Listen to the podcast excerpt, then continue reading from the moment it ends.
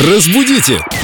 Далее! Здравствуйте, Юлия! Доброе утро. Так начинается сообщение в группе Эльду Радио ВКонтакте, ну и я вас, конечно, приветствую. Кстати, слово «приветствую» существует или... Да, вполне Можно. приветствую. Итак, вопрос от Елены, раздел «Вопросы филологу Юлии». Елена та самая, которая получила из ваших рук словарь нет, когда-то. нет, нет, подождите, подождите. У нас вопрос от Александра Ерофеева. Подождите, я вам сначала комплимент зачитаю. А, извиняюсь. Поздравляю вас с Днем филолога, он отмечался 25 мая. Желаю вам и дальше радовать э, нас своими эфирами. Елена. Самая любимая рубрика. спасибо вам большое. А теперь Александр меня Ерофеев. больше никто не поздравил с Днем филолога.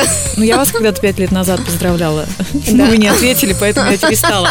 Александр Ерофеев спрашивает. Здравствуйте, в книге наткнулся на предложение. Можете считать меня волком, если передо мной не два совершенно беззащитных ягненочка? Конец цитаты. Суть предложения понятна. Пишет Александр, но складывается ощущение, что где-то ошибка. Скажите, есть ли она тут или нет? Заранее спасибо. А меня очень еще удивил комментарий Елены, по-моему, кстати, тоже был следующий относительно этого вопроса. И Я Мгм. подумала, что не так все гладко с этим предложением, вот в плане понимания. Вот с точки зрения грамматики, Ну, всё- конечно, волк и два беззащитных ягненочка.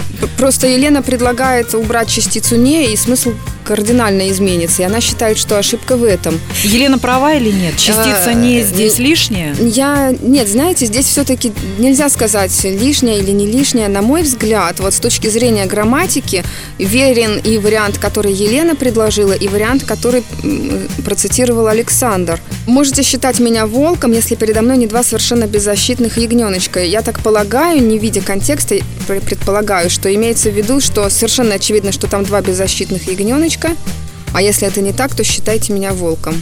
Боже, только филологи могут э, рассуждать ни о чем, используя столько выражений, и тратя столько времени. Конкретнее, что тут сказать? Народ требует конкретики. Конкретики нету. С точки Кстати. зрения грамматики вот все построено верно. Но с точки зрения того, как выражен смысл, может быть, это потому, что нету контекста, поэтому... Вот, кстати, может быть, не хватает еще контекста. Так вот я же о чем и толкую. А вот интересно, что там вокруг.